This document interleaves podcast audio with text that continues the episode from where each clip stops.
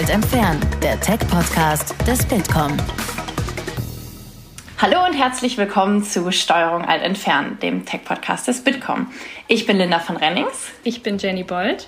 Und wir wollen heute der Frage nachgehen, wie digitale Technologien zum Klimaschutz beitragen können. Und dazu sprechen wir mit Anna Alex, die sich die Frage auch gestellt hat und als Antwort darauf das Startup Planetly gegründet hat. Hallo Anna, schön, dass du da bist. Hallo. Anna, zu Beginn äh, in unserem Podcast möchten wir unsere Gäste mal gerne ein bisschen besser kennenlernen. Und von daher würde ich dich bitten, äh, deinen Werdegang zum Start zu umreißen. Du hast ja schon, äh, ist ja nicht dein erstes Startup, was du ähm, gegründet hast. Du hast schon ganz viele Stationen. Äh, und wenn du uns da so ein bisschen erzählst, was die spannendsten Stationen waren und wie es dazu gekommen ist, dass du Planetly jetzt gegründet hast, damit wir dich ein bisschen besser kennen.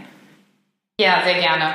Also ich glaube, was sehr prägend für mich war, war schon eine ähm, relativ frühe Erfahrung, als ich noch studiert habe. Ähm, damals habe ich dann ein Praktikum gemacht in einer der vier großen ähm, Wirtschaftsprüfungen ähm, im Steuerbereich in Frankfurt. Ähm, und es waren die schlimmsten drei Monate meines Lebens und ich habe somit schon früh festgestellt, dass ich tatsächlich nicht gemacht bin für große Konzerne.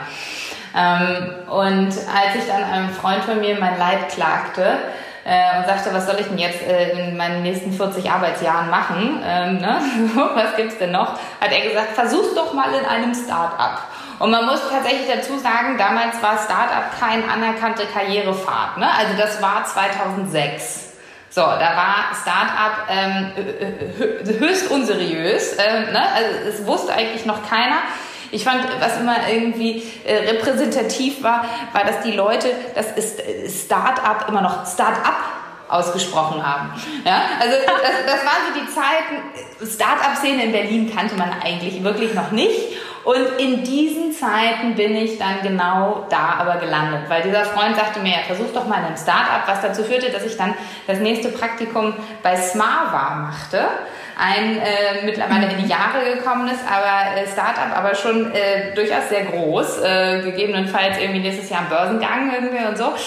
Ähm, und einfach meine Passion gefunden habe. Ich habe mich so wohl gefühlt ähm, in, zwischen den Leuten, von denen ich das Gefühl hatte, hier kann ich wirklich was bewegen, die wollen was bewegen, hier wird alles neu gedacht. Hier gibt es keine Politik, hier geht es nicht darum, wer was sagt, sondern was gesagt wird. Ähm, und äh, den, den gesamten Spirit fand ich einfach unglaublich toll. Und so bin ich dann tatsächlich echt früh in diese Berliner Startup-Szene gekommen, ähm, als meine ganzen Kommilitonen eigentlich zu den Beratungen gingen. Ähm, weil ich dann ähm, hab, bin ich direkt nach dem, nach dem Studium dann hier eingestiegen, dann zuerst bei Rocket Internet ähm, und äh, dann noch bei einem Schweizer äh, Startup und ähm, als ich äh, dann ja eigentlich irgendwie bei Rocket gesehen hatte, naja, die kochen ja auch nur mit Wasser das kann ich jetzt selber auch, kam dann die Idee auf, ich will jetzt auch selber gründen. Und ähm, ja, das war der Grundstein dann für Outfittery, was ich dann zusammen mit Julia Bösch 2012, Anfang 2012 gestartet bin. Ähm, und dann äh, sieben Jahre als Geschäftsführerin ähm, geleitet, bis ich dann vor anderthalb Jahren ausgestiegen bin, operativ mir ein Jahr Pause gegönnt habe ähm, wobei ich in dieser Pause auch noch ein zweites Kind bekommen habe, muss ich dazu sagen. Also andere würden es wahrscheinlich nicht Pause nennen oder so. Ja, ähm, gerade sagen. Bevor ich dann Anfang des Jahres Planety gegründet habe. Hm. Ähm, jetzt äh, war dein erstes Startup Outfittery äh, Mode, war das Thema da, Mode-Startup. Jetzt geht es um das Thema Nachhaltigkeit und Technologien. Äh, wie kam der Sinneswandel? Also warum auf einmal eine ganz andere Branche, ganz anderes Thema? Ja, also ich glaube, ähm, ich bin überhaupt nicht auf eine Branche festgelegt und das ist mir auch ganz wichtig, weil ähm, sich äh, in, in, ein neues Themenfeld einzuarbeiten macht mir wahnsinnig viel Spaß und irgendwie nur weil ich einmal in der Mode war, sehe ich jetzt ähm, Gottes Willen nicht, dass ich jetzt für immer in der Mode bleiben muss. Äh, worum es mir geht, ist tatsächlich, dass ich das Gefühl haben muss, ich kann hier Mehrwert stiften. So, ne, das muss man halt als irgendwie Unternehmer ja haben. Also du musst irgendwo diesen Ansatzpunkt haben von, dass ich jetzt das hier mache, gegenüber irgendwie den Leuten, die das in jedem Markt hat man Leute, die das schon seit vielen Jahrzehnten in genau dem Markt unterwegs sind irgendwie und so weiter. Was ist, was, was bringst du an den Tisch, was du anders machst, äh, was, was, was da vielleicht ähm, noch nicht in dem Maße vorhanden ist und wo kannst du Mehrwert stiften. Und ähm, das ist für mich das Allerwichtigste und das ist für mich total branchenagnostisch. Würde ich jetzt mal so sagen. Mhm. Und ähm, ich meine, trotzdem wird es ja wahrscheinlich was geben. Also klar, du kannst Mehrwert stiften, aber das Thema Nachhaltigkeit irgendwie muss einen das ja schon noch interessieren, wenn man in dem Bereich gründet. Ähm, was begeistert dich so an dem Thema und ähm, was findest du da so spannend, dass du sagst, ich gründe ein eigenes Startup? Ja, ja, auf jeden Fall gehe ich sofort drauf ein. Ist auf jeden Fall ein sehr großes Leidenschaftsthema von mir. Vielleicht noch ein Satz, weil auch, glaube ich, Leute hier äh, zuhören, die gerne mal selber gründen wollen. Es ist schon ganz wichtig, dass man in diesem Bereich sich wohlfühlt, in dem man gründet. Und dass man einfach mit den Menschen, mit denen man in diesem Bereich zu tun hat, auch gerne Kontakt hat. Also wenn ich jetzt irgendwie eine, eine Software für Ärzte schreibe, dann muss ich gerne mit Ärzten sprechen und gerne mit Ärzten Kontakt haben. Wenn ich Ärzte irgendwie oder wenn ich eine, eine, eine Anwaltssoftware mache, dann muss ich gut mit Anwälten zurechtkommen. Ja, also ich glaube, das ist schon immer wenn man sich überlegt, wo kann ich jetzt tatsächlich, in welchem Bereich, in welchen Markt gehe ich rein, das ist schon eine der Grundvoraussetzungen, die erstmal erfüllt sein müssen. Ähm, ja. Mm.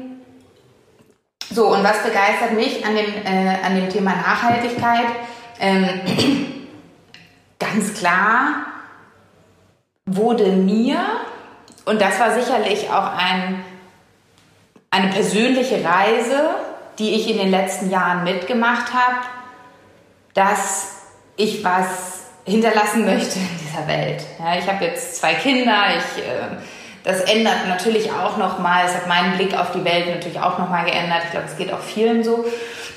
Und generell habe ich für mich in diesem Jahr Pause festgestellt, ich möchte mich nicht entscheiden, ob ich Impact habe oder ob ich Geld verdiene. Ich möchte beides. Und ich glaube, das geht sehr vielen heute so. Ähm, es, die Zeiten sind vorbei, in denen man einem vermeintlich gut bezahlten Job mit wenig Impact irgendwie ein Leben lang bei einer Firma angestellt ist. Und gleichzeitig wollen die guten Leute natürlich auch Geld verdienen. Ähm, das, das gehört auch dazu. Unabhängig davon, dass ich glaube, dass das auch sehr wichtig ist. Da kommen wir nachher sicherlich nochmal drauf zu sprechen, wenn wir über Planetly's Geschäftsmodell sprechen. Ähm, und das, ähm, das, das ist für mich aber einfach persönlich so eine Grunderkenntnis gewesen. Ähm, und ähm, die Klimakrise hat mich schon seit vielen Jahren äh, beschäftigt. Ich habe da äh, schon ganz viel drüber gelesen, privat mich sehr viel mehr damit beschäftigt, was dann auch dazu führte, dass ich noch unter Outfittery-Flagge mich ähm, dem Pledge Leaders for Climate Action angeschlossen habe. Das ist eine Brancheninitiative, die ähm, verschiedene Digitalunternehmer ähm, bündelt. Und was man dort pledgt, ist, dass man seinen eigenen Fußabdruck ähm, ausgleicht, kennt und ausgleicht, seinen persönlichen, aber auch den seiner Firma. So, genau das habe ich gemacht und ähm, habe dann versucht, für Outfittery den Fußabdruck rauszufinden und war entsetzt zu sehen, was für ein manueller Prozess das noch ist. Also man hat, wenn man, wenn man als, als, äh, als Geschäftsführer oder äh, Mitarbeiter oder so den Fußabdruck seines Unternehmens wissen will, ziemlich schnell zu tun mit Beratern, die mit Excel-Sheets durch die Firmen laufen. Und da habe ich gesagt, warte mal, das kann es doch irgendwie nicht gewesen sein. Wenn der Carbon Footprint die wichtigste KPI der Menschheit des Jahrhunderts ist, dann müssen wir das doch besser machen. Ja, natürlich hatte ich im Hinterkopf, wie wir alle unsere anderen Business KPIs permanent tracken, permanent analysieren, permanent im Blick haben. Aber wenn, die, wenn der Carbon Footprint die wichtigste KPI ist, warum messen wir den denn über Excel-Sheets mit Beratern, die einmal im Jahr maximal vorbeikommen, um zu schauen, wie hat, hat sich denn dein Footprint dieses Jahr entwickelt? So, und genau das, ähm, das zu lösen, haben wir in, die, in, den, in den Kern, äh, in, in unsere Mission bei Planetly gestellt, den, den Footprint auf ein, so einfach wie möglich, so benutzerfreundlich wie möglich zu analysieren, zu reduzieren und auszugleichen über Offsetting-Projekte. Vielleicht kannst du noch einmal, einfach um alle abzuholen, so ein, wie so einen kleinen Elevator-Pitch machen, noch mal kurz, äh, ganz kurz und knapp erzählen, was ihr macht. Eben, du hast schon angesprochen, euer Geschäftsmodell ähm, gerne auch dabei erklären. Sehr gerne, das mache ich natürlich gerne. Das lässt sich natürlich keinem Gründer entgehen, äh, nochmal über seine Firma zu sprechen. Und das solltet ihr euch auch nie entgehen lassen, wenn ihr irgendwo eine Bühne habt äh, oder ein, äh, ein Publikum bekommt, über eure Firma zu sprechen. Also, ähm, unsere Vision ist es, dass wir die benutzerfreundlichste Software für Unternehmen äh, bieten, ähm, die klimaneutral werden wollen. Und äh, Klimaneutralität ist kein Projekt, was man einfach nur mal ein Quartal äh, umsetzt und dann ist das abgeschlossen, sondern es ist mehr eine Einstellung und es ist eine Reise dahin. Und ähm, auf dieser Reise wollen wir unsere Unternehmen und unsere Kunden begleiten. Das heißt, die Reise beginnt damit, seinen Fußabdruck erstmal zu kennen, zu analysieren. Das ähm, machen wir auf Basis der Daten, die im Unternehmen sind ähm, und äh, so, dass es möglichst einfach für denjenigen im Unternehmen ist, der sich darum kümmert, also den Climate Officer ähm, oder die Climate Officer. Ähm, dann geht es ans Reduzieren, das heißt, wie kann ich den Fußabdruck reduzieren, weil, das haben wir wahrscheinlich alle mittlerweile verstanden, ähm, einfach nur weiter Business as usual machen ist nicht mehr. Wir müssen ähm, ähm, daran an unseren Fußabdruck und wir können alle was tun. Und dann geht es darum, ähm, das, was nicht reduziert werden kann, auch zu kompensieren und zu offsetten, indem wir ähm, investieren, indem man Geld investiert in Klimaschutzprojekte, die meistens eher im globalen Süden stattfinden, weniger jetzt in Deutschland und Europa, kann ich auch gleich nochmal erzählen, warum eigentlich, ähm, aber dann zum Beispiel Windkraft. Energie in Indien gefördert wird, solche Projekte oder der ähm, relativ bekannte Holzkohleofen in Sambia, ähm, wo momentan noch Leute unter offenem Feuer kochen, äh, über offenem Feuer kochen, ähm, die dann dadurch sehr viel effizienter kochen können. Mhm. Und äh, wie viele Mitarbeiter seid ihr jetzt genau? Wir ähm, sind 30 Mitarbeiter. Mhm. Ihr habt ja jetzt vor kurzem auch sogar während der Corona-Krise ähm, eine Finanzierungsrunde noch abgeschlossen in Höhe von ja. 5,2 Millionen Euro, glaube ich. Also äh, relativ viel Geld für wahrscheinlich mehr Wachstum noch. Ähm, was äh, war da euer Selling Point? Wie konntet ihr die Investoren äh, ganz konkret überzeugen und ähm, was sind jetzt damit eure nächsten Ziele? Ja, also ähm ich glaube, man muss ein, ein, ein Selling Point, um hier einfach mal so ganz irgendwie direkt irgendwie und, und, und offen zu sein, ist natürlich, der Markt muss wachsen, so, und das haben die Investoren bei uns gesehen. Das Thema Klimaneutralität äh, gewinnt Momentum in der Businesswelt, ähm, und das, äh, das ist natürlich immer wichtig. Ähm, aber es hängt in, eine in, in den Seed- und Angel-Finanzierung auch immer ganz, ganz stark am Team und daran, dass dieses Team eine große Vision hat und groß denken kann.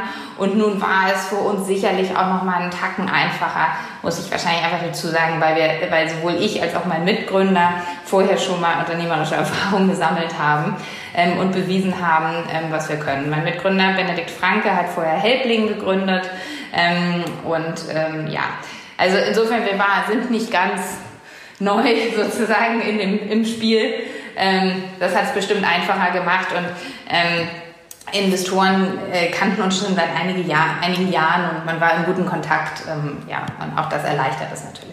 Ich würde kurz eine Frage einwerfen, die gerade aus dem Publikum kam. Ähm, Nochmal von Jackie. Ich glaube, das war auch diejenige, die äh, gesagt hat, sie möchte gründen. Sie möchte nämlich wissen, wie viele Programmierer ähm, unter den 30 Mitarbeitern sind und wie du sie gefunden hast. Also scheinbar gibt es da auch ein, ein Need.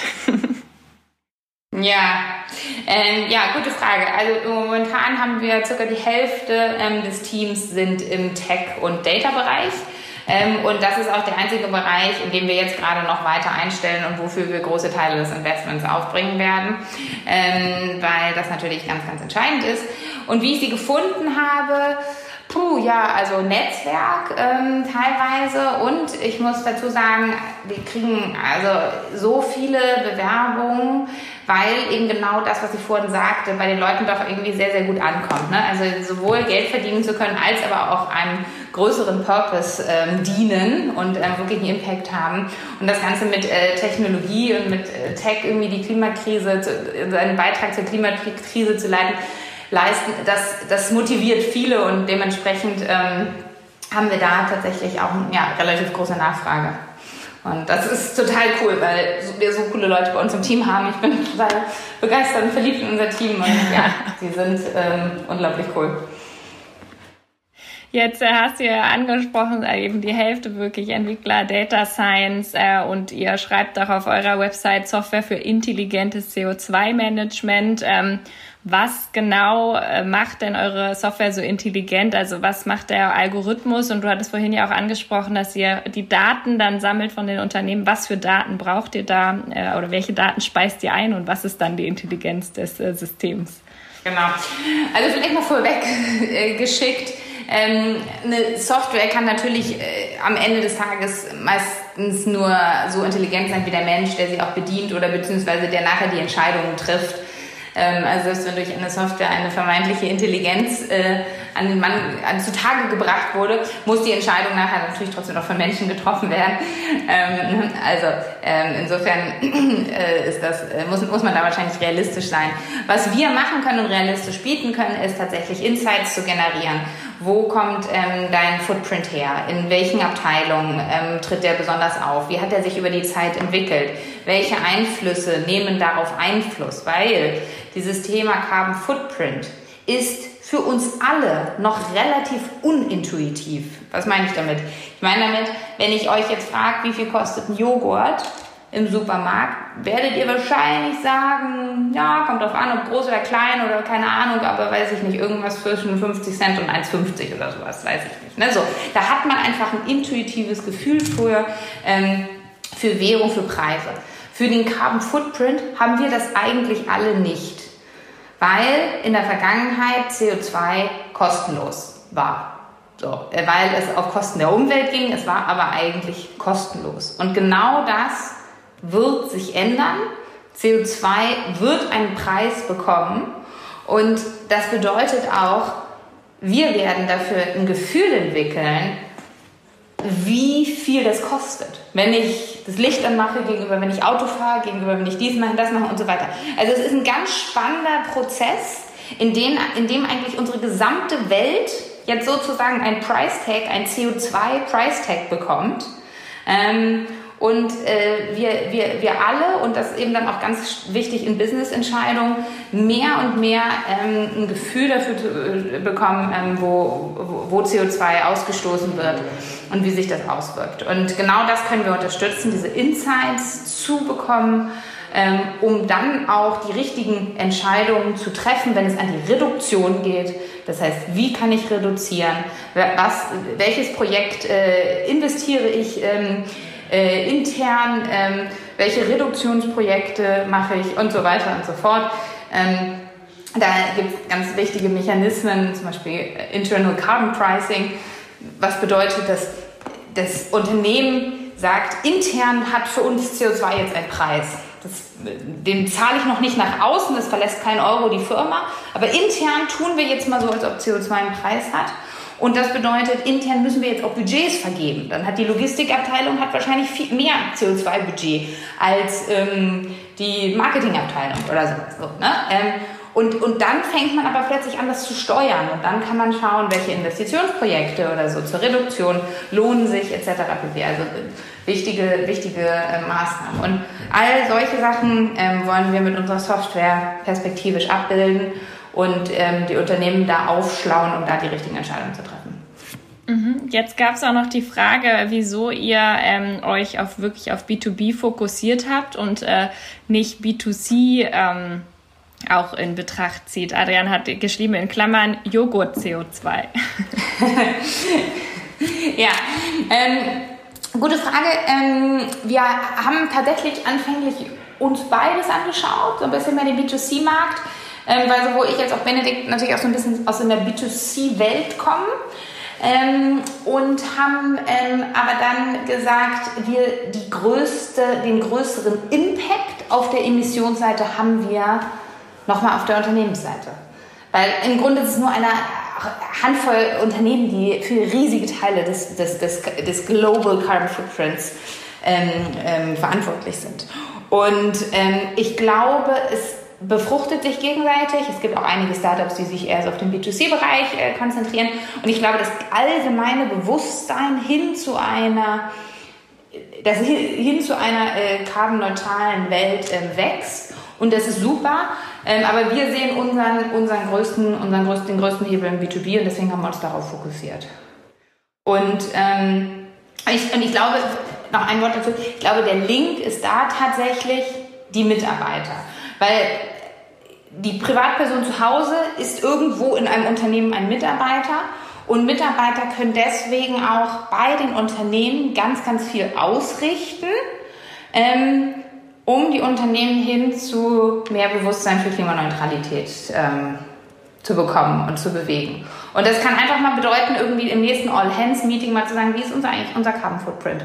Ja, einfach mal den Chef, zu den Chef oder Chefin zu fragen, wie, wie, was hat unsere Firma eigentlich für einen Carbon Footprint? Mit ziemlicher Sicherheit werden sie es nicht beantworten können, aber dann ist schon mal der Prozess losge äh, losge losgetreten. Und ähm, Mitarbeiter und gute Mitarbeiter anzuziehen, ist eines der wichtigsten Argumente für Unternehmen, die jetzt heute beschließen, klimaneutral werden zu wollen. Weil sie wissen, dass es für Mitarbeiter ein wichtiger Faktor mhm. ist. Ähm, noch eine Frage von Hauke. Äh, es kommen ganz viele Fragen rein. Wir versuchen so viele wie möglich ähm, zu stellen.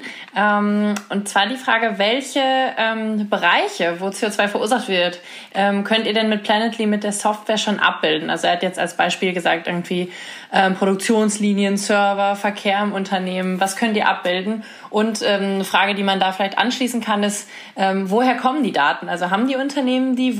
Wo, wie kommt ihr an diese Daten? Das kam jetzt auch zwei, dreimal durch. Ja, also das ist ähm, tatsächlich alles nicht so einfach, äh, wen überrascht. Ne? Es ist auf jeden Fall ein sehr komplexes Thema. Ähm, das Ganze wird, wenn man sich ähm, die verschiedenen Emissionsquellen anschaut, immer betrachtet in drei verschiedenen Scopes. So, ich erkläre euch das jetzt mal kurz, dann ist es nämlich äh, ähm, äh, gutes Basiswissen, ähm, was, was, wir, was wir alle verstehen sollten. Der Scope 1 ist, ähm, wenn man um sein Unternehmen einen Zaun drumherum herum macht, dann sind das alle Emissionen, die innerhalb dieses Zauns auftreten. Das heißt, wenn man Industriemaschinen hat, ähm, die selbst Emissionen verursachen, oder aber eine Fahrzeugflotte hat, ähm, die zum Unternehmen gehört und die man selbst kontrolliert, ähm, und weil, weil da eben auch Emissionen ausgestoßen werden. Also alle ganz, ganz direkten Emissionen, auf die das, über die das ähm, Unternehmen äh, Kontrolle hat. Der Scope 2 ist dann die Elektrizität, die das Unternehmen für seinen Geschäftsbetrieb braucht.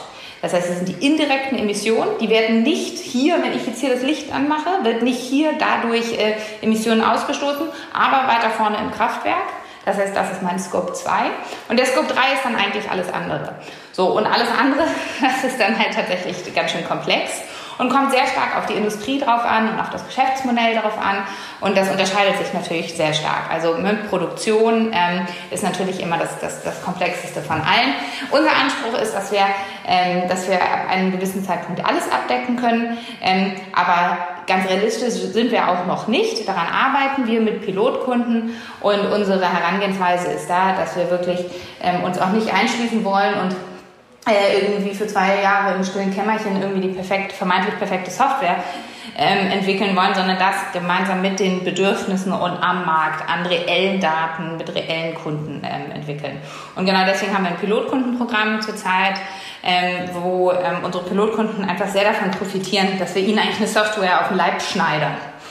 Ja, ähm, und das genau nach ihren Wünschen und äh, Daten und Strukturen und Prozessen entwickeln. Also, wer Interesse hat, gerne her. Gerne. Ähm, ja, ich glaube, das ist nämlich auch ein Punkt, der hier auch in den Fragen immer oft äh, durchkam, dass ähm, letzten Endes Klimaneutralität oder auch Klimaschutz ja nicht an der Landesgrenze oder wo auch immer endet. Ähm, von daher spannend, dass ihr erstmal sagt, ihr startet erstmal ähm, ne, die, die Lösung, wenn wir die oder wenn ihr die hättet, ähm, da würden sich wahrscheinlich alle die Finger nachlecken. Ähm, aber nochmal eine Frage zum, äh, zur Kompensation. Also das ja gesagt, ihr versucht erstmal natürlich so viel wie möglich bei euren Kunden runterzuschrauben, das, was man nicht ausstoßen muss, ähm, aber einen Teil kompensiert man auch. Das kennt man ja auch aus dem privaten Bereich. Also wenn ich fliege, ähm, kompensiere ich danach auch, aber wenn ich ganz ehrlich bin, ähm, ist es auch so ein bisschen Mittel, um mein Gewissen zu beruhigen. Ähm, also wie stehst du dazu? Ist das wirklich eine Maßnahme, die helfen kann in Sachen Klimaschutz und Nachhaltigkeit oder ist es ein Stück weit Ablasshandel und ein Stück weit ähm, auch eine Gewissensberuhigung. Wie siehst du das ganze Thema?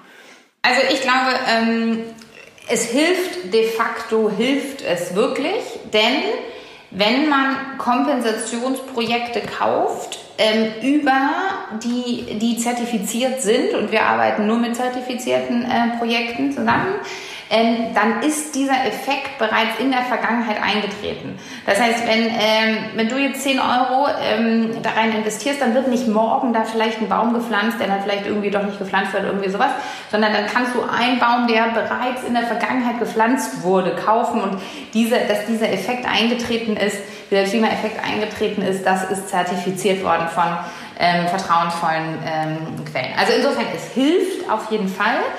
Ähm, es ist auch ein sehr guter Schritt, den man am Anfang machen kann.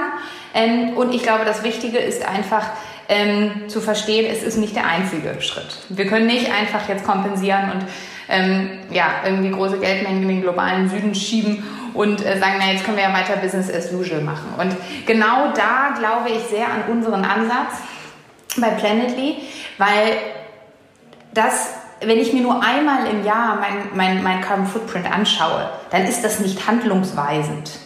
Ja, dann, ist der, dann, dann, dann werde ich nicht morgen darauf meine Entscheidung anders treffen, wenn ich weiß, dass im Juni 2021 irgendwie ähm, äh, der Footprint irgendwie wieder mal analysiert wird.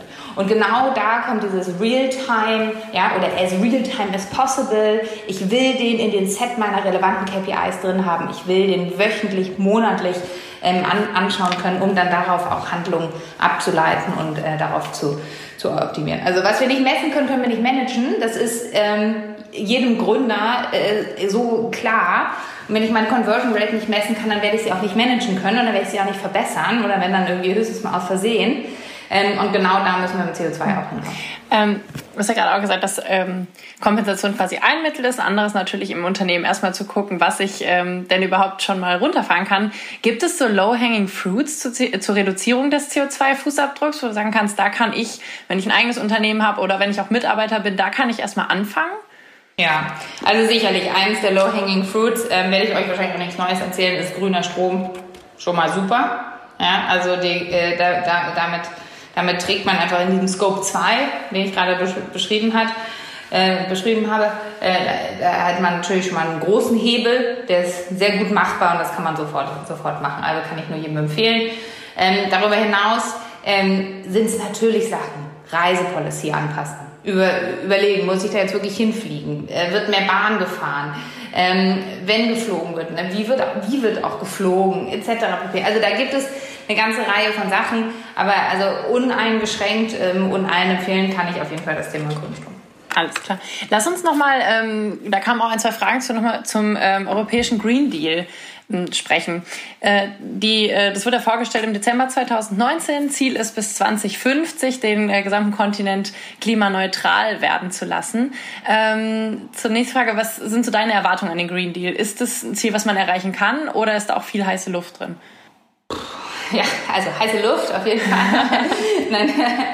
ähm, ähm, Hoffentlich ich, saubere ich, Luft. Ich, genau, also saubere, saubere heiße, nicht ganz so heiße Luft ist, ist, ist, ist, ist, ist die Hoffnung. Ähm, ich glaube, ich bin auch insgesamt einfach eine optimistische Person. Ähm, deswegen möchte ich daran glauben, dass wir das erreichen können.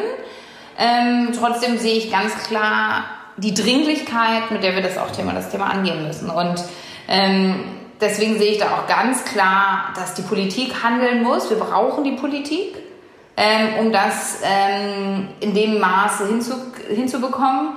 Und äh, auch wenn sozusagen, also wir brauchen alle, wir brauchen den Einzelnen, wir brauchen die Unternehmen, wir brauchen die Politik. Wir brauchen auf allen, an allen Ecken müssen, müssen wir da jetzt handeln.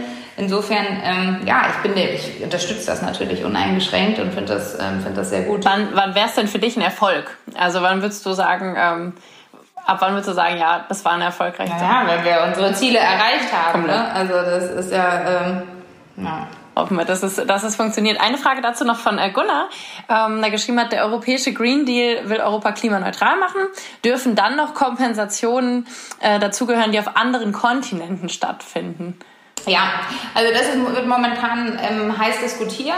Ähm, ähm, es kann sein, dass das in Zukunft ähm, nicht mehr so ist und sich das Ganze äh, sehr stark ändert, da dann alle Länder ihre eigenen Klimaschutzziele haben. Und wenn ich jetzt ähm, den brasilianischen Regenwald aufforsten würde mit äh, deutschem Geld, sagen wir mal, das dann in die brasilianischen äh, Klimaschutzziele eingerechnet werden würde. Ähm, das ist gerade ein Thema, das ist ja, heiß diskutiert, sehr in der Luft und jeder erwartet, dass es da ähm, in den nächsten Monaten auf jeden Fall ähm, nochmal ähm, ja, viel, viel Diskussion und hoffentlich auch Entscheidungen geben wird. Ja, ähm, ich würde gerne ja noch mal ein bisschen auch auf den Effekt von Corona eingehen und ähm, ja auch dann an diesen Green Deal noch mal anknüpfen. Wie siehst du das, Anna? Hat Corona einen positiven oder negativen Effekt auf Umwelt- und Klimaschutz? Ähm, ich glaube, was vor allem der positive Effekt ist, ist, wir sind uns der Verletzlichkeit des Systems bewusst geworden. So, und dass nichts in Zukunft so bleiben muss, nur weil es in der Vergangenheit einmal so war. Und das haben wir als gesamte Menschheit durch Corona sehr stark gespürt, so stark wie wahrscheinlich äh, nie zuvor. Ähm, und genau das ist es, was jetzt auch durch, was wir jetzt übertragen müssen im Kopf auf die Klimakrise. Nur weil es jetzt noch einigermaßen erträglich hier ist, ähm, heißt das nicht, dass das in Zukunft noch so sein wird. Nur weil Berlin jetzt noch nicht mal unter Wasser steht ja, oder meine Heimatstadt Hamburg jetzt noch nicht unter Wasser steht, heißt das nicht, dass sie nicht in Zukunft unter Wasser steht, wenn wir jetzt nicht handeln. Ähm, nur weil wir äh, jetzt irgendwie im Sommer noch einigermaßen uns draußen bewegen können, heißt das nicht, dass es hier nicht in Zukunft so heißt, es, dass es eigentlich nicht mehr lebenswert ist. Ähm, so, und äh, das, das ist einfach, ähm, ich glaube, das ist allen so richtig unter die Haut gegangen und ähm, in allen Bereichen, also sowohl als, als Privatperson ist man erwacht, ähm, als aber auch als Unternehmen, als aber auch, wer das auch weiter vorantreibt, sind Investoren, die natürlich auch einen Blick auf, darauf werfen, wie, welchen Risiken ihre Unternehmen aus, ausgeliefert sind. Deswegen die Themen so Risikomanagement, Resilienz in der Lieferkette, Risiken irgendwie, ähm, Szenarienberechnung und so weiter auch ähm, stark da zunimmt und man einfach sehen will, ja, welche, welche Risiken ähm, und Unternehmen, die da gut aufgestellt sind, ähm, zunehmend beliebter bei Investoren werden. Wen siehst du am meisten in der Verantwortung, wenn es äh, um Klimaschutz geht? Also siehst du es da bei der äh, Politik, bei der Wirtschaft? Äh, sind es die persönlichen Verhaltensveränderungen? Äh, oder ist es noch ein ganz anderer Bereich? Also ich glaube, es sind alle in der Verantwortung, die gerne in Zukunft noch auf diesem Planeten leben wollen. Ja? Ähm, ich sehe eine große Verantwortung ähm, in der Wirtschaft. Ich sehe auch eine sehr große Verantwortung in der Politik. Und dadurch, dass wir uns jetzt an die Wirtschaft wenden ähm, und äh, eine Software für die Wirtschaft entwickeln, heißt das nicht, dass ich die Politik da irgendwie entlasse aus ihrer Verantwortung. Also wir brauchen ganz, ganz klar die Politik. Ähm, und genau, so würde, so würde ich das, ähm, ähm, glaube ich, beantworten. Aber ich glaube, auch für die Wirtschaft ist es ganz wichtig, ähm, dass die Unternehmen verstehen, dass man halt nicht einfach so weitermachen kann wie, wie bisher. Und ähm, dass, ähm, dass es nicht nur um den Umsatz und um das äh, Wachstum und um die Profite geht, sondern dass Unternehmen eine größere Verantwortung haben. Gibt es da so einen ganz konkreten Wunsch, den du hast, äh, was du äh, dir noch wünschen würdest von der Politik, was bisher versäumt wurde? Ja, klar, eine CO2-Steuer. Also äh, einfach, dass CO2 tatsächlich mal und irgendwie allumfassenden Preis bekommt und vor allem auch einen Preis, der tatsächlich lenkt, der nicht so gering ist, dass es eigentlich irgendwie egal ist, sondern dass er tatsächlich mhm. Auswirkungen hat und Lenkungswirkung hat. Auch wenn man sich damit unbeliebt macht. Julia hatte noch äh, gefragt, äh, was du dazu sagst, ob öffentliche Fördermittel künftig an das Thema Nachhaltigkeit auch geknüpft werden sollten. Ja, finde ich eine super Idee. Also generell dieses ganze Thema jetzt Green Recovery Plan finde ich ähm, super, unterstütze ich uneingeschränkt. Also das bedeutet, ne, alles irgendwie zum Wiederaufbau der Wirtschaft und alle Gelder, ähm, die, da, die da fließen, daran zu, zu knüpfen, wie nachhaltig das Unternehmen ist oder für irgendwelche Investitionen sie ausgegeben werden. Ähm, ähm, und das für, für, für grüne Innovationen ausgeben, ist, ähm, glaube ich, eine riesengroße Chance, ja. Abschluss unseres Podcasts stellen wir unserem Gast immer noch mal drei persönliche Fragen und die würde ich dir jetzt gerne auch noch kurz stellen. Die erste ist, welches Buch äh, liegt gerade an deinem Nachttisch? Ähm, wir sind das Klima von Jonathan Firth. Und kannst du es empfehlen? Ich habe gerade erst angefangen, deswegen. Bisher ja, doch, sehr. Ich finde es gut. Okay. Ich finde es super. Cool. Zweite Frage, welchem Twitter-Account sollte man unbedingt folgen? Boah, auf Twitter bin ich echt nicht so aktiv, da bin ich die falsche. Ähm, ich glaube, den einzigen, dem ich folge, ist Elon Musk wahrscheinlich. Ähm, und mein Mitgründer Benedikt Franke, der ist nämlich wiederum sehr aktiv auf äh, Twitter. Also dem vielleicht mal lieber folgen. Wir nehmen das alles mit in die, in die Shownotes auf. Dann könnt ihr auch nochmal nachgucken. Da findet ihr dann auch alle drei Twitter-Handles nochmal zum Folgen und den Buchtipp. Und ähm, die dritte Frage an dich. Ähm, was machst du, wenn du mal komplett abschalten willst? Ähm, das äh, hätte ich nie gedacht früher, dass ich das mal sage, aber Kinder helfen auf jeden Fall dabei. Ähm, weil denen ist das total egal, was gerade für ein Stress im Office ist oder sowas. Wenn meine Tochter oder irgendwie mein Sohn oder wenn die sagen, du jetzt aufs Trampolin und Mama jetzt irgendwie, ne, bitte mal volle Aufmerksamkeit zu mir, ähm, dann, dann fordern die das auch ein und das machen die auch sehr gut. Ähm, und ja, das ist für mich auf jeden Fall sehr wichtig und hilft mir, so mich immer wieder zu erden und auch wieder aus diesem den Kopf irgendwie aus dem ganzen operativen Tun, wo drin jeder von uns irgendwie täglich immer steckt, auch immer wieder mal rauszu, rauszunehmen. Ähm, und dann hilft mir auch total viel Natur, ähm, rauskommen, manchmal Ortswechsel ähm, und ja. Und ich glaube, das ist auch unglaublich wichtig und das ist einer der größten wahrscheinlich Stretches, die man als Gründer machen muss, zwischen diesem ganz operativ rein, sich die Hände dreckig machen, das alles selbst mitzumachen irgendwie und so weiter um dann wieder hoch zu zoomen und das Ganze aus einem Big Picture zu betrachten. Ähm, es geht, das eine geht nicht ohne das andere, man muss alles machen, das ist ein großer Stretch, ähm, aber wenn einem das gelingt, ähm, ja, auch sehr, sehr lohnend. Und damit zum, zum Abschluss sogar noch mal ein Tipp für Gründer, äh, konnte ich dir noch entlocken. Äh, Anna Alex, vielen Dank, dass du uns hier heute Rede und Antwort gestanden hast rund um das Thema Technologien, Digitalisierung und Klimaschutz. Äh, wir sind sicher, dass wir noch eine ganze Menge von dir und Planetly hören und hoffen, dass dein Bestreben ganz viele Nachahmer findet und es immer mehr Green Tech Startups gibt. Das war's für diese Woche von Steuerung Alt entfernen. Wie gesagt, alles zum Nachlesen findet ihr nochmal in den Show Notes. Und damit sagen wir Tschüss und bis zum nächsten Mal. Und danke an dich, Anna.